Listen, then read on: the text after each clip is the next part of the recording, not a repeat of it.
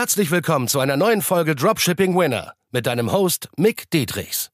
Dein Weg für ein nachhaltiges sechs- bis siebenstelliges Dropshipping-Business. Denn nur mit der richtigen Strategie kann man einen Winner erschaffen, der sich langfristig mit bewährten Systemen verkauft. Und das Beste daran, das Ganze geht auch ohne tausende Produkte testen zu müssen. Im echten Leben hast du keinen Wunsch frei. Bereite dem trostlosen Glücksspiel ein Ende und entdecke das Potenzial eines Winners. Nur mit harter Arbeit und dem richtigen Mentor an deiner Seite pushst du dich auf das nächste Level. Ab wann braucht man Zertifikate? Ab wann haftet man unternehmerisch, aber auch privat? Darum geht es in dieser Podcast-Folge. Und ich kann dir direkt sagen, als allererstes, um das einfacher zu gestalten, ist erstmal mach dir keine Sorgen. Ja, hört sich immer leichter gesagt an als getan. Aber es ist halt wirklich so. Also ich habe jetzt mit sehr vielen Teilnehmern mit mir zusammengearbeitet und selber tausende Produkte monatlich auch verschifft und verkauft per Dropshipping. Und äh, viele aus meinem Umfeld auch, viele Teilnehmer von mir. Deshalb brauchst du dir keine Sorgen machen, wenn man das alles ordentlich angeht. Das Wichtigste ist fast immer erstmal die Qualität, was die PayPal-Fälle und Klarna-Fälle angeht und äh, die ganzen Rückerstattungen so. Geht es jetzt aber um Produkte, die ein bisschen heikler sind, wo man jetzt mit Elektronik arbeitet oder irgendwas, was sich Babys in den Mund stecken und so weiter der erste Punkt ist erstmal auch mit den Babygeschichten, ist halt immer, dass die Eltern eh sich drauf eingestellt haben schon mal, dass es ein bisschen gefährlicher ist, nimmt dich natürlich nicht aus der Haftung raus so. Und darum geht's auch gar nicht. Aber der erste Punkt, der einfachste Punkt ist einfach, wie gehst du in die Produktsuche ran? Ja, also heißt, welche Produkte suchst du und launchst du überhaupt? Und sagen wir mal jetzt deine nächsten zehn Produkte, die du testest und launchst und antestest, die, wenn zweimal dabei sind, drei höchstens, es ist ganz selten, dass mal so ein tricky Produkt dabei ist, dann musst du die Produkte auch erstmal profitabel bekommen. Weil von allen zehn Launches ist es sowieso sehr unwahrscheinlich, dass du jetzt eine 100% Erfolgsquote hast und jedes Produkt zu einem üblen Winner machst, was dir 50.000 Umsatz im Monat einbringt, langfristig auch 100.000 100.000 äh, Umsatz im Monat so. Das heißt, die Wahrscheinlichkeit ist da erstmal schon relativ gering, das überhaupt zum Laufen zu bringen. Aber dennoch, wenn diese tricky Produkte da sind, du findest die geil und du willst die testen und du machst dir jetzt schon Sorgen wegen der Haftung, dann schau erstmal, was genau ist hier überhaupt das Problem? Was könnte hier entstehen?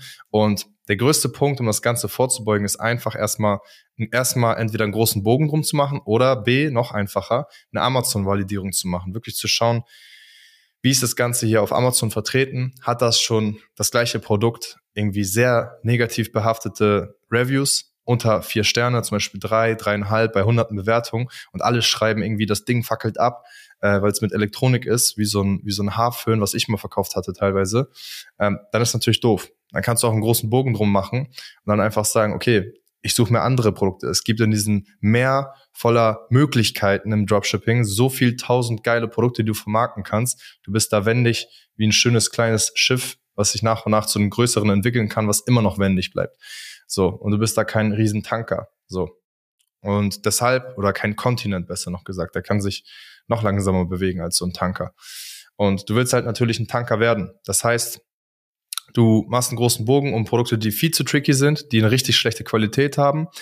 Und wenn das gegeben ist und selbst wenn du mal ein Produkt hast, was ein bisschen tricky ist, ein bisschen gefährlich ist, wo man sich vielleicht Sorgen machen könnte, selbst dann gibt es Produkthaftpflichtversicherungen, die du dir holen kannst, die auch nicht viel kosten, zwischen 20 und 50 Euro im Jahr. Also ne, desto trickier das Produkt ist, also desto gefährlicher das Produkt ist, desto teurer werden die Haftpflichts, aber das kann sich alles lohnen, sobald du mal Sales machst.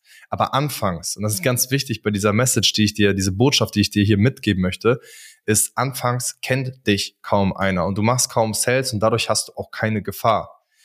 Und der Vorteil dabei ist folgender. Wenn du ein Produkt hast, was sich schon mal ein bisschen gut verkauft und es wird ein bisschen gefährlich, ne? Wie gesagt, du hast eine Elektronik und sonst was und machst dir Sorgen.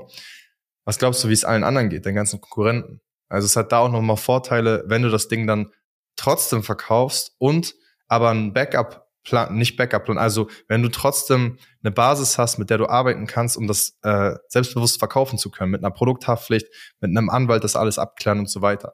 Es ist immer individuell von jedem Produkt unterschiedlich, weil die meisten Produkte da draußen sind sowieso nicht gefährlich. Also die meisten machen sich da viel zu viel Kopf und viel zu viel Sorgen. Ich hatte mal wirklich diesen Hairstyler, diesen Kamm und Föhn in einem, diesen Haarföhn. Davon hatte ich 10.000 Stück verkauft in zwei Monaten knapp. Da ist auch jetzt eine Case Study drauf äh, draußen bei YouTube. Und da ist nichts passiert. Ist natürlich auch irgendwo Glück gewesen, ne, dass da nichts passiert ist, weil teilweise haben sich äh, die Frauen beschwert, dass das Ding äh, angefangen hat zu rauchen und so weiter. Und manche haben es auch ein bisschen übertrieben gesagt, meine Haare haben sich abgefackelt. Ähm, weiß man jetzt nicht, ob das stimmt.